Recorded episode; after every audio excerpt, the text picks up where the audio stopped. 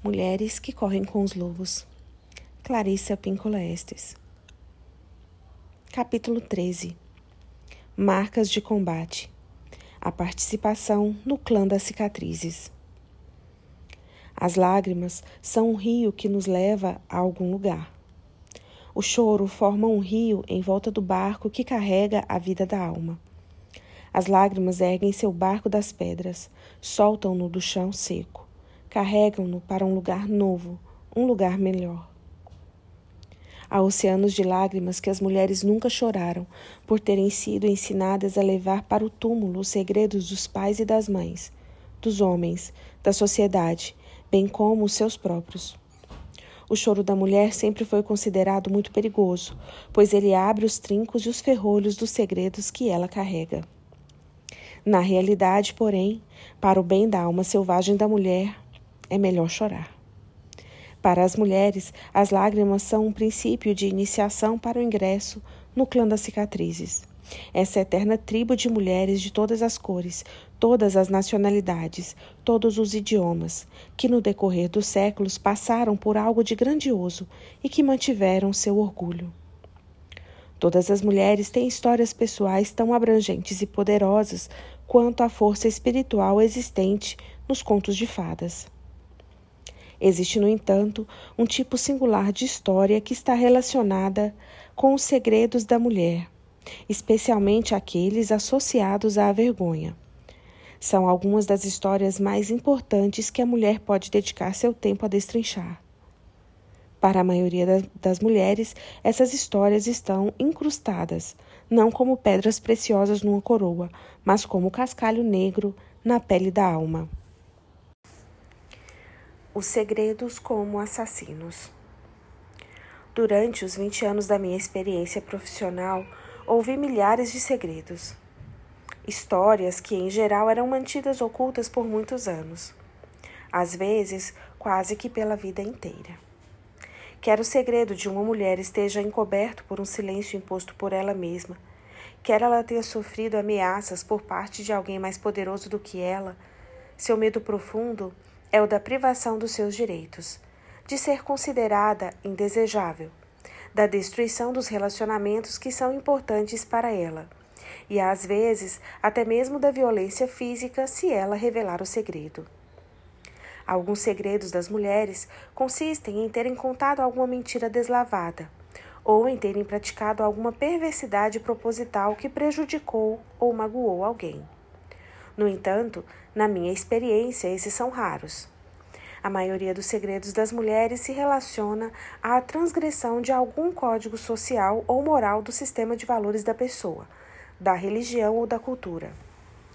Alguns desses atos, acontecimentos e opções, especialmente aqueles relacionados à liberdade das mulheres em toda e qualquer seara, costumam ser denunciados pela cultura como vergonhosos para as mulheres, mas não para os homens. O problema dos segredos envoltos em vergonha está no fato de eles isolarem a mulher da sua natureza instintiva, que essencialmente é livre e alegre. Quando existe um segredo atroz na psique, a mulher não consegue nem chegar perto dele, e, na realidade, por defesa, evita entrar em contato com qualquer coisa que a lembre desse segredo ou que faça com que sua dor crônica se intensifique. Essa manobra defensiva é comum e, como nos efeitos retardados dos traumas, influencia secretamente a mulher naquilo que ela irá ou não realizar no mundo objetivo. Os livros, filmes ou acontecimentos com os quais ela irá se envolver.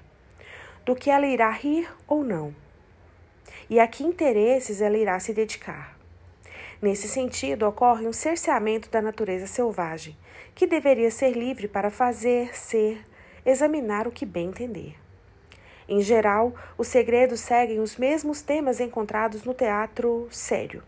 Alguns desses temas são a traição, o amor proibido, a curiosidade censurável, atos desesperados, atos forçados, o amor não correspondido, o ciúme e a rejeição, a vingança e a fúria, a crueldade consigo mesmo, com os outros, sonhos, desejos e anseios reprováveis, estilo de vida e interesses sexuais condenados, gravidezes não planejadas, o ódio e a agressão, o ferimento ou a morte acidentais, promessas não cumpridas, falta de coragem.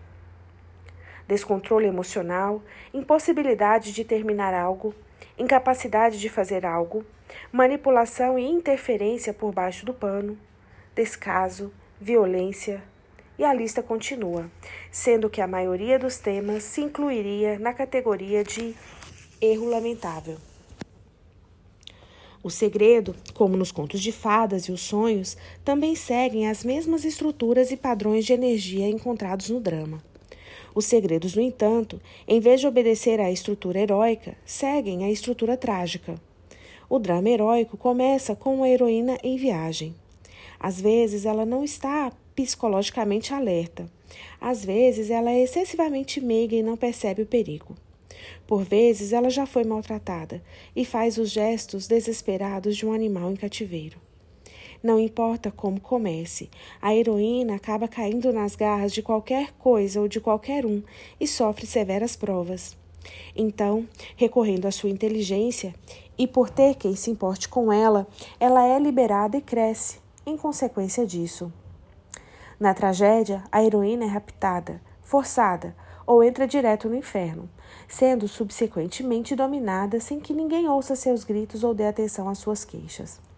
Ela perde as esperanças, perde contato com a riqueza da própria vida e entra em colapso. Em vez de ser capaz de saborear sua vitória sobre a adversidade ou a prudência das suas escolhas e sua resistência, ela é aviltada e entorpecida. Os segredos que a mulher guarda são quase sempre dramas heróicos que degeneraram em tragédias que não dão em nada. Porém, nem tudo é tão sombrio quanto parece. O modo de reverter um drama trágico num drama heróico está em revelar o segredo, em falar a respeito dele com alguém, em escrever um outro final, em examinar nosso papel nele e quais as nossas qualidades ao suportá-lo. Esse aprendizado compõe-se em partes iguais de dor e prudência. O fato de se ter passado por tudo isso é uma vitória do espírito profundo e selvagem. Portanto, esses segredos cheios de vergonha que as mulheres guardam são histórias muito antigas. Qualquer pessoa que tenha guardado um segredo em detrimento de si mesma viu-se soterrada pela vergonha. Nessa aflição universal, o próprio padrão é arquetípico ou bem a heroína foi forçada a fazer algo, ou, pela perda do instinto, caiu em alguma armadilha. Tipicamente, ela é incapaz de corrigir a triste condição.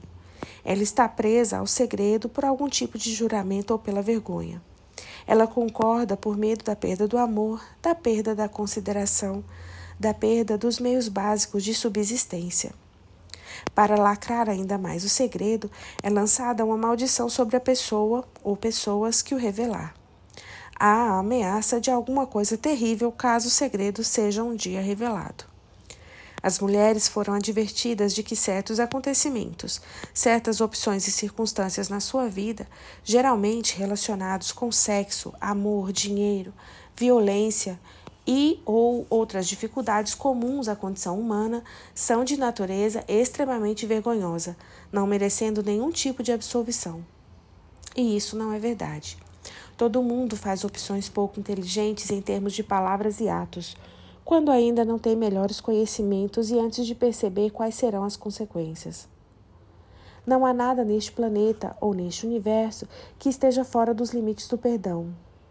Nada.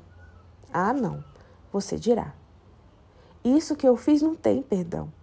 E eu digo que não há nada que um ser humano possa ter feito, esteja fazendo ou possa vir a fazer que esteja fora dos limites do perdão. Nada mesmo. O self não é uma força punitiva que corre por aí castigando as mulheres, homens e crianças. O self é um Deus selvagem que entende a natureza das criaturas. Muitas vezes é difícil para nós agir corretamente em especial quando os instintos básicos, incluindo-se a intuição, estão isolados. Nesse caso, é difícil fazer especulações quanto às consequências antes do fato, em vez de depois dele. A alma selvática tem um lado profundamente compassivo que leva esse fato em consideração.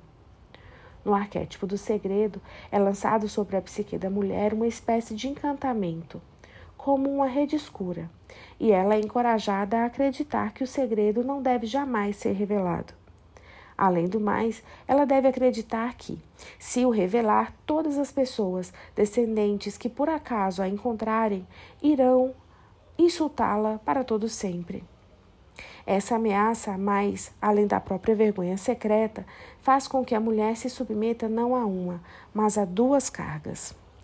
Esse tipo de ameaça do encantamento é um passatempo apenas para aquelas pessoas que habitam o espaço negro ilimitado no seu coração.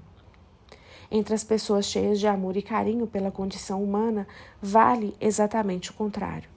Elas ajudariam a extrair o segredo, por saberem que ele gera uma ferida incurável, até que o tema se expresse em palavras e disponha de testemunhas.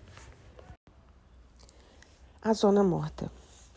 A guarda de segredos isola a mulher daqueles que lhe dariam amor, auxílio e proteção.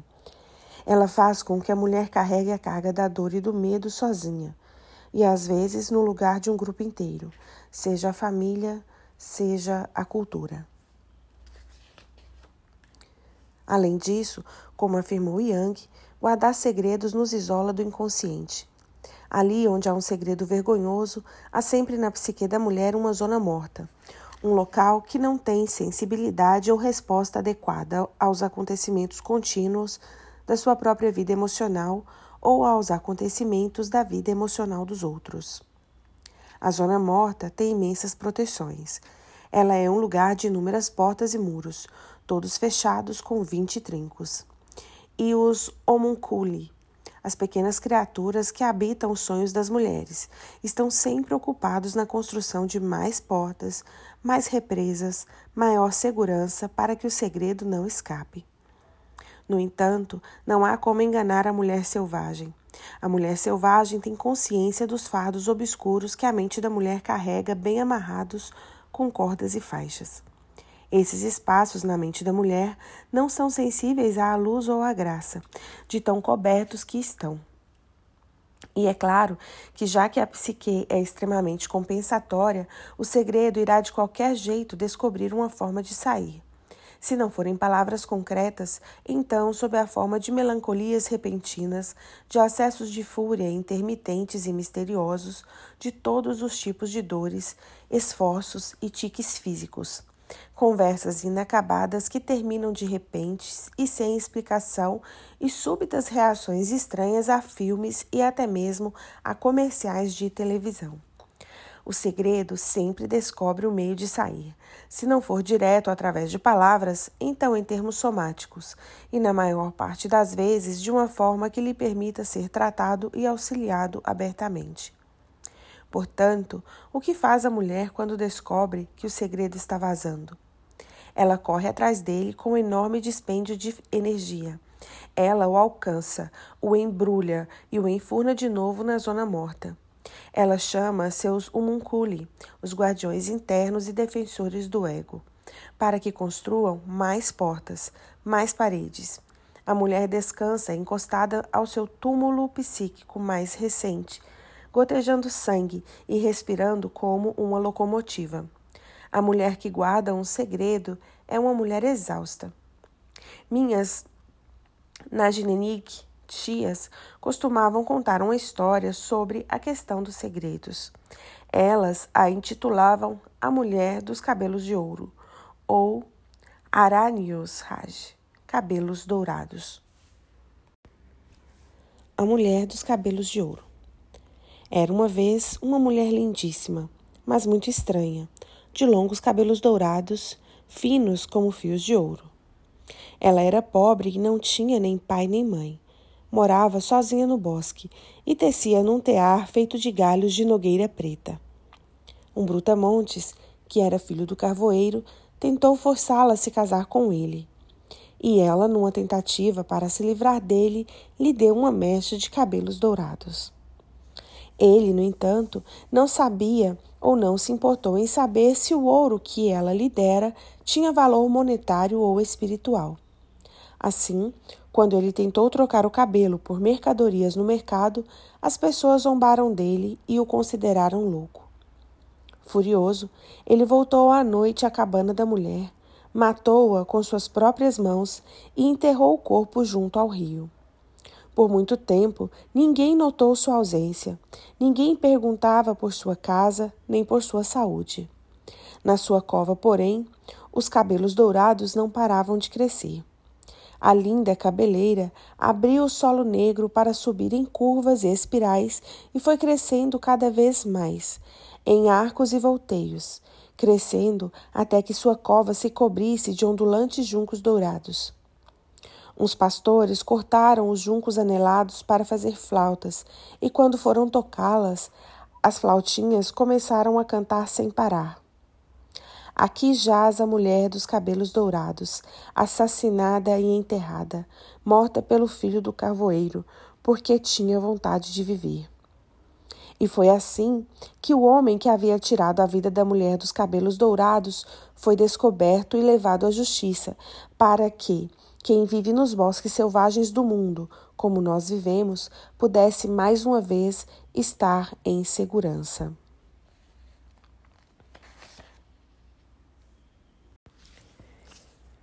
Embora essa história transmita a costumeira recomendação de que se tome cuidado em locais solitários e ermos, a mensagem interior é profunda a de que a força da vida da bela mulher selvagem, encarnada por seus cabelos, continua a crescer, a viver e a transmitir uma sabedoria em nível consciente, mesmo depois de fisicamente silenciada e enterrada. A história é provavelmente um fragmento de uma narrativa de morte e ressurreição muito maior e mais antiga, girando em torno de uma divindade feminina. Esse trecho é bonito e muito ilustrativo.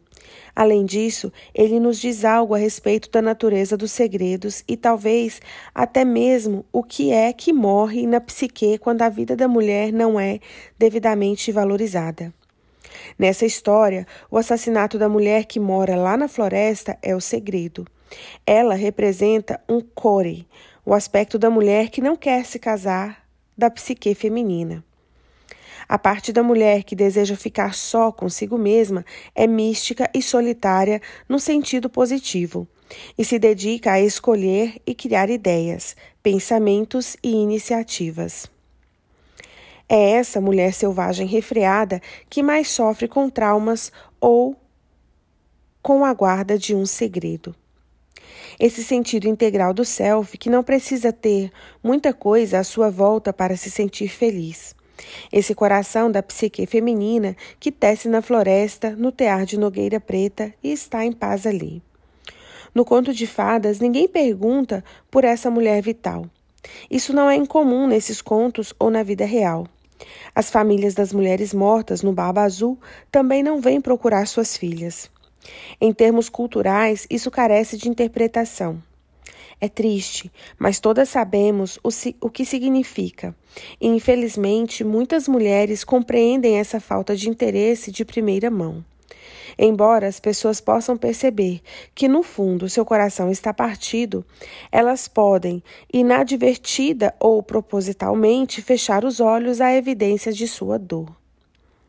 Entretanto, parte do milagre da psique selvagem reside no fato de que, não importa a profundidade da morte da mulher, não importa a extensão dos danos, sua vida psíquica continua e surge a céu aberto, onde, em circunstâncias de grande emoção, ela acabará saindo sob a forma de canção. É então que o mal perpetrado é percebido pelo consciente e a psique começa sua recuperação. É uma ideia bastante interessante a de que a força vital da mulher possa continuar a crescer, mesmo que ela aparente estar sem vida. Trata-se de uma promessa de que, mesmo sob as condições mais insubstanciais, a força da vida selvagem mantém nossas ideias vivas e em desenvolvimento debaixo da terra, embora apenas por algum tempo. Com o tempo, elas irão abrir seu caminho até a superfície.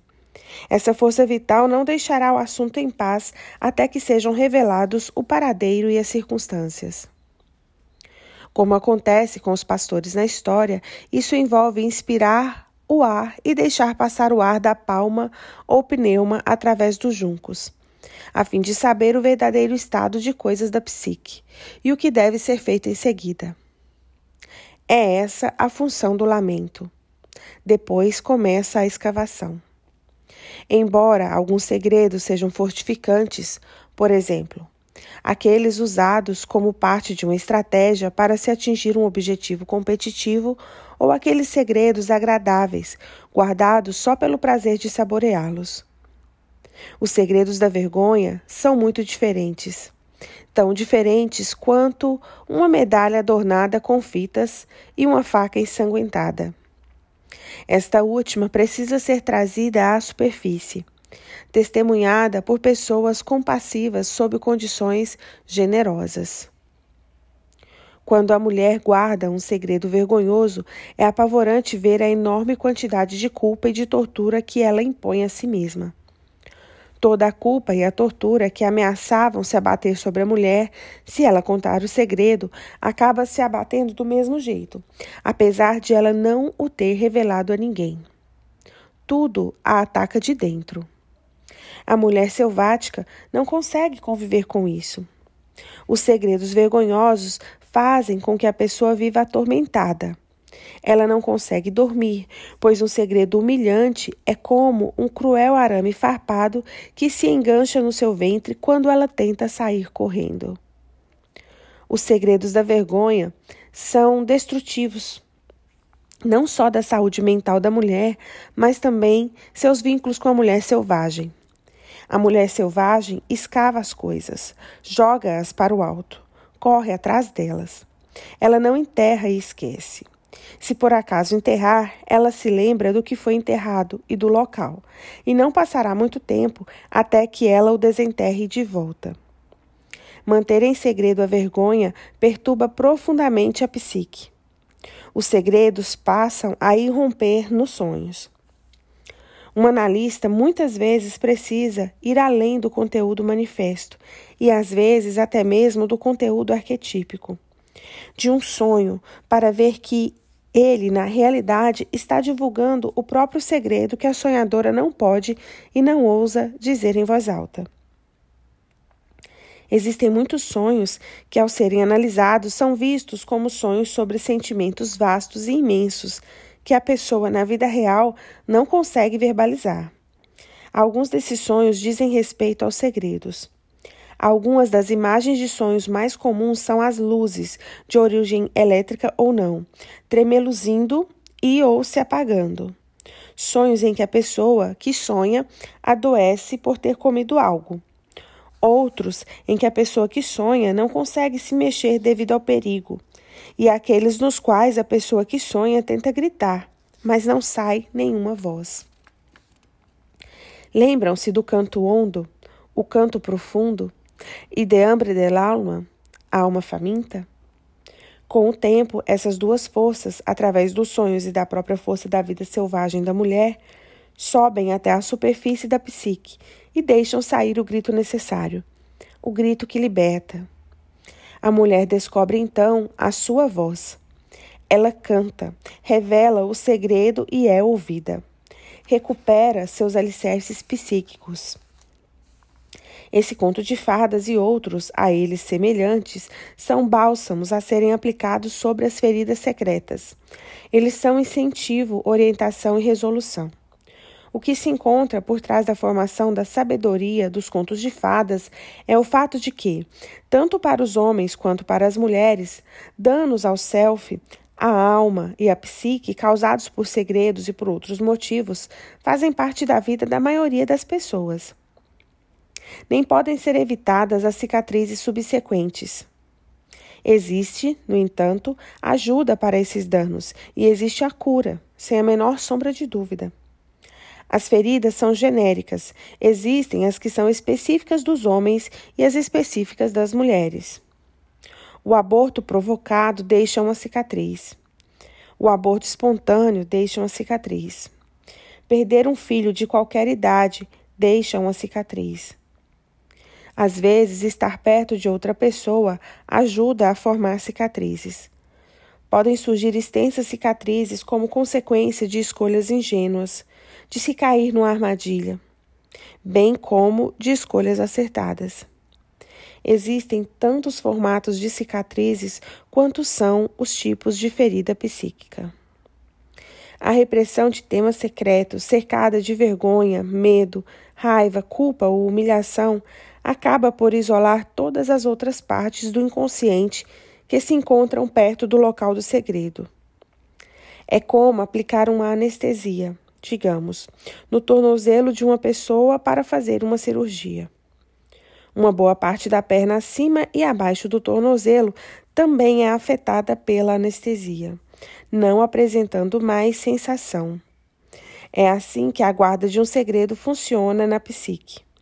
Ela é um anestésico gotejando constantemente por via intravenosa e que amortece muito mais do que a área em questão. Não importa a natureza do segredo, não importa quanta dor esteja envolvida na sua guarda, a psique é afetada do mesmo jeito. Eis um exemplo. Uma mulher cujo marido, 40 anos antes, havia cometido suicídio, três meses após o casamento, foi aconselhada pela família dele a ocultar não só as provas da, grade, da grave enfermidade depressiva de que ele sofria, mas também sua profunda raiva e dor emocional daquela época. Em consequência disso, ela desenvolveu uma zona morta relacionada com a aflição dele, com a sua própria aflição, bem como sua raiva do estigma cultural vinculado ao acontecimento como um todo. Ela permitiu que a família do marido a traísse ao concordar com a exigência de que nunca deveria falar o fato de como haviam tratado seu marido com crueldade durante anos a fio. E a cada ano, no aniversário do suicídio do marido, a família mantinha um silêncio total. Ninguém ligava para perguntar: Como está se sentindo? Você gostaria de receber visita hoje? Você sente falta dele? Sei que deve sentir. Vamos sair para fazer alguma coisa juntos? A mulher cavava a sepultura do marido mais uma vez e enterrava sozinha a sua dor ano após ano. Com o tempo, ela começou a evitar outros dias de comemoração, aniversários de casamento e de nascimento, até mesmo o seu próprio. A zona morta foi se espalhando do centro do segredo para fora não só cobrindo os acontecimentos comemorativos, mas se estendendo a outros festejos e até além deles. Todos esses acontecimentos típicos das famílias e das amizades eram menosprezados pela mulher, que os considerava uma perda de tempo. No seu inconsciente, porém, eles eram gestos vazios, já que ninguém se havia aproximado dela nos seus tempos de desespero. Sua dor crônica e a guarda vergonhosa daquele segredo haviam corroído aquela área da psique que regulava os relacionamentos. Na maior parte das vezes, ferimos os outros no ponto ou bem próximo do ponto onde nós mesmas fomos feridas. Se, no entanto, a mulher deseja manter todos os seus instintos e ser capaz de se movimentar livremente dentro da própria psique, ela pode revelar seu segredo ou seus segredos a algum ser humano da sua confiança, recontando-os quantas vezes considerar necessário. Geralmente, uma ferida não se cura apenas com o primeiro tratamento. Às vezes, são necessários cuidados contínuos até que se cure. Quando, afinal, o segredo se revela, a alma precisa de uma resposta melhor do que: Hum, é mesmo? Que pena. Ou, pois é, a vida é dura tanto por parte de quem conta, como por parte de quem ouve. Quem conta tem de se esforçar para não depreciar a questão, e é uma bênção se quem ouve for uma pessoa que saiba escutar com o coração comovido e que possa se retrair, estremecer e sentir uma fisgada de dor no coração sem perder o controle. Parte da cura de um segredo reside em contá-lo para que outros se comovam com ele. Dessa forma, a mulher começa a se recuperar da vergonha ao receber o auxílio e os cuidados que lhe faltaram durante o drama original. Em grupos pequenos de mulheres, nos quais haja intimidade, realizo esse intercâmbio quando peço às mulheres que se reúnam e tragam fotografias das mães, tias, irmãs, companheiras, avós e de outras mulheres que sejam significativas para elas. Alinhamos todos os retratos. Alguns estão rachados, alguns descascados, alguns manchados com círculos de café ou de água. Alguns foram rasgados e depois colados novamente com fita adesiva. Alguns estão envoltos em papel celofane. Muitos trazem no verso belas inscrições arcaicas. Ah, só você. Amor para sempre. Eu e Joy em Atlantic City. Eu e minha maravilhosa companheira de quarto. Ou ainda, essas são as colegas da fábrica. Sugiro que cada mulher comece dizendo: Essas são as mulheres da minha família, ou Essas são as mulheres de quem sou herdeira.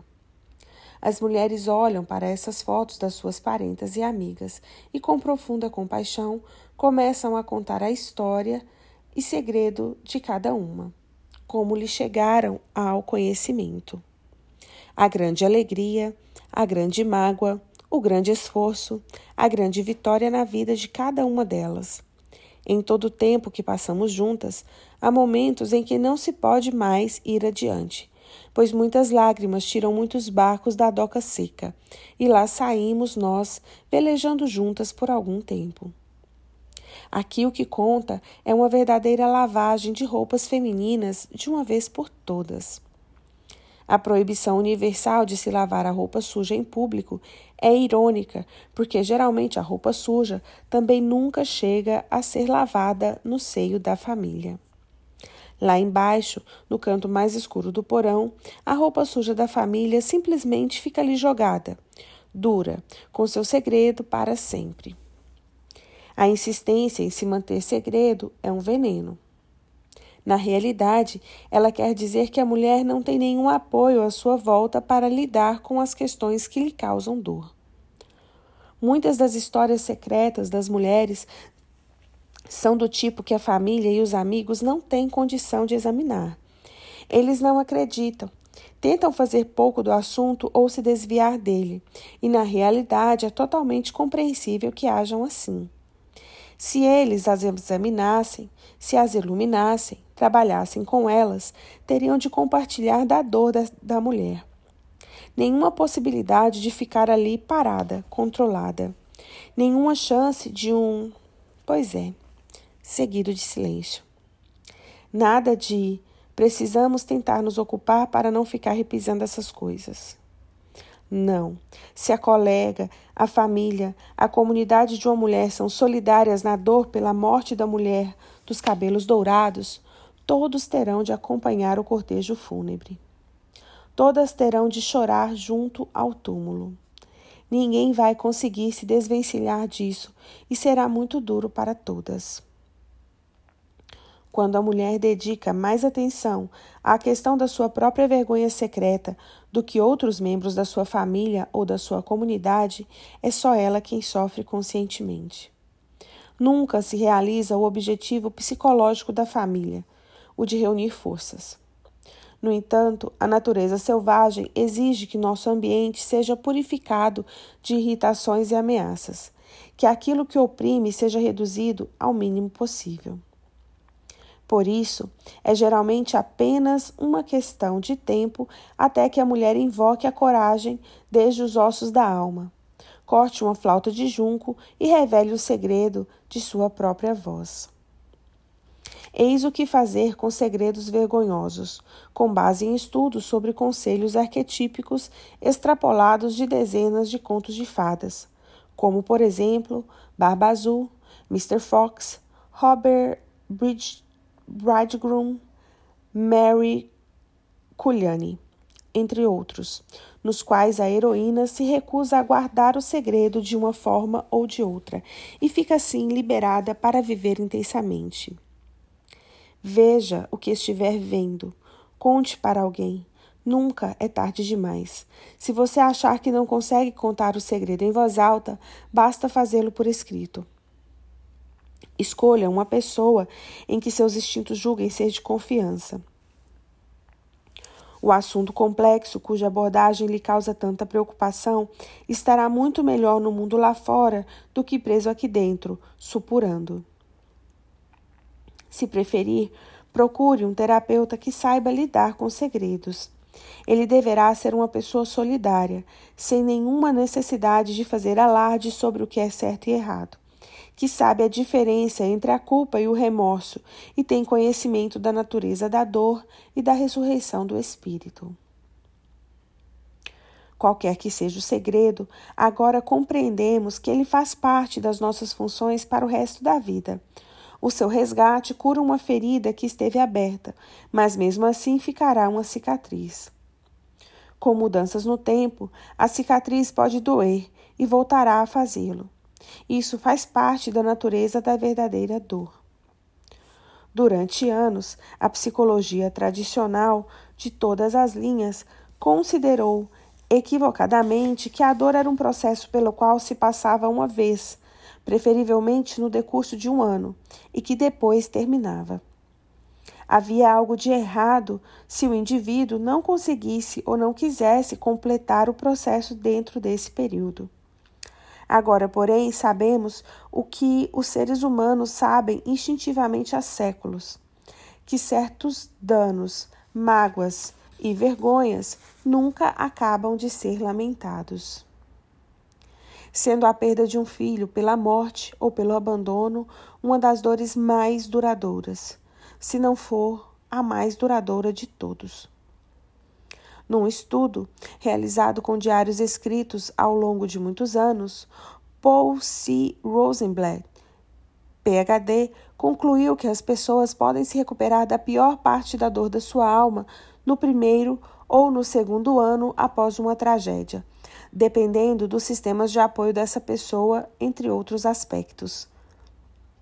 Daí em diante, porém, ela continua a passar por períodos de dor intensa embora esses episódios passem a rarear no tempo e a encurtar na sua duração. Eles apresentam praticamente a mesma intensidade de dor, quase física, na, da ocasião original. Esses dados nos ajudam a entender a normalidade da dor a longo prazo. Quando um segredo não é revelado, a dor persiste do mesmo jeito e por toda a vida. A guarda de segredos prejudica a higiene natural e autocurativa da psique e do espírito. Essa é mais uma razão para revelarmos nossos segredos. A revelação e a dor nos salvam da zona morta.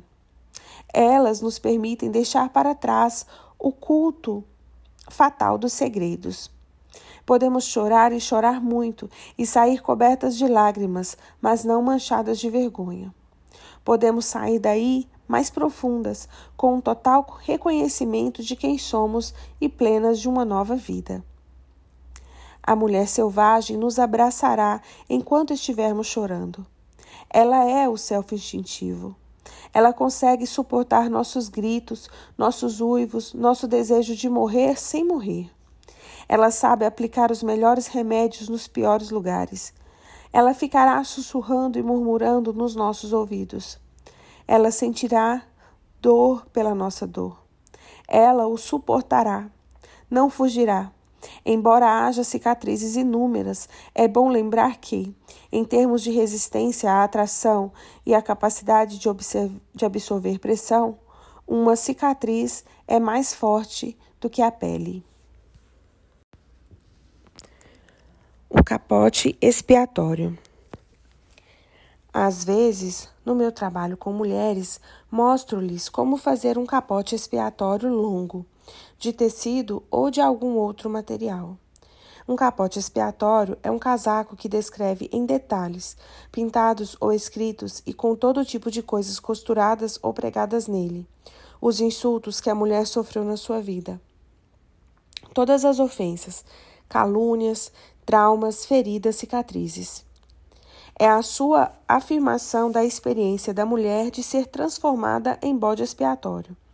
Às vezes, demoramos apenas um dia ou dois para fazer um casaco desses. Outras vezes, demoramos meses. Ele é de extrema utilidade para a descrição de todas as mágoas, baques e golpes da vida da mulher.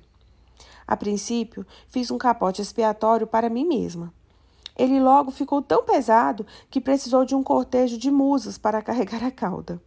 A minha intenção era de fazer esse casaco e mais tarde, depois de ter posto todo esse lixo psíquico num único objeto psíquico, eu poderia dispersar uma parte da minha antiga fragilidade ao incinerá-lo. O que aconteceu, porém, foi que pendurei o casaco no teto do corredor e cada vez que passava por ele, em vez de me sentir mal, eu me sentia bem. Descobri que admirava os ovários da mulher que podia usar um casaco daqueles e ainda estar andando inabalável, cantando, criando e abanando o rabo. Descobri que isso também se aplicava às mulheres com que eu trabalhava. Elas nunca queriam destruir seus capotes expiatórios depois de prontos. Elas queriam guardá-los para sempre. Quanto mais repulsivos e sangrentos, melhor. Às vezes, também os chamamos de mantos de combate, pois eles são prova da resistência, das derrotas e das vitórias das mulheres como indivíduos e das suas parentas. É também uma boa ideia que as mulheres contassem sua idade não pelos anos, mas pelas marcas de combate. Qual é a sua idade? Perguntam-me às vezes. Tenho 17 marcas de combate, respondo. Geralmente as pessoas não se retraem, mas começam alegremente a medir sua idade pelas marcas de combate. Como o povo Lakota pintava hieroglifos em peles de animais para registrar os acontecimentos do inverno, e os povos Nahuatl, Maia e egípcio possuíam seus códices de registro nos, dos grandes eventos da tribo, das guerras, das vitórias. As mulheres têm seus capotes expiatórios, seus mantos de combate. Fico me perguntando o que nossas netas e bisnetas irão pensar das nossas vidas assim registradas. Espero que tudo isso precise ser explicado a elas que não reste nenhuma dúvida a respeito, pois você o conquistou com as difíceis opções da sua vida. Se alguém lhe perguntar sua nacionalidade, sua origem étnica ou sua linhagem, dê um sorriso enigmático. Responda: Clã das cicatrizes.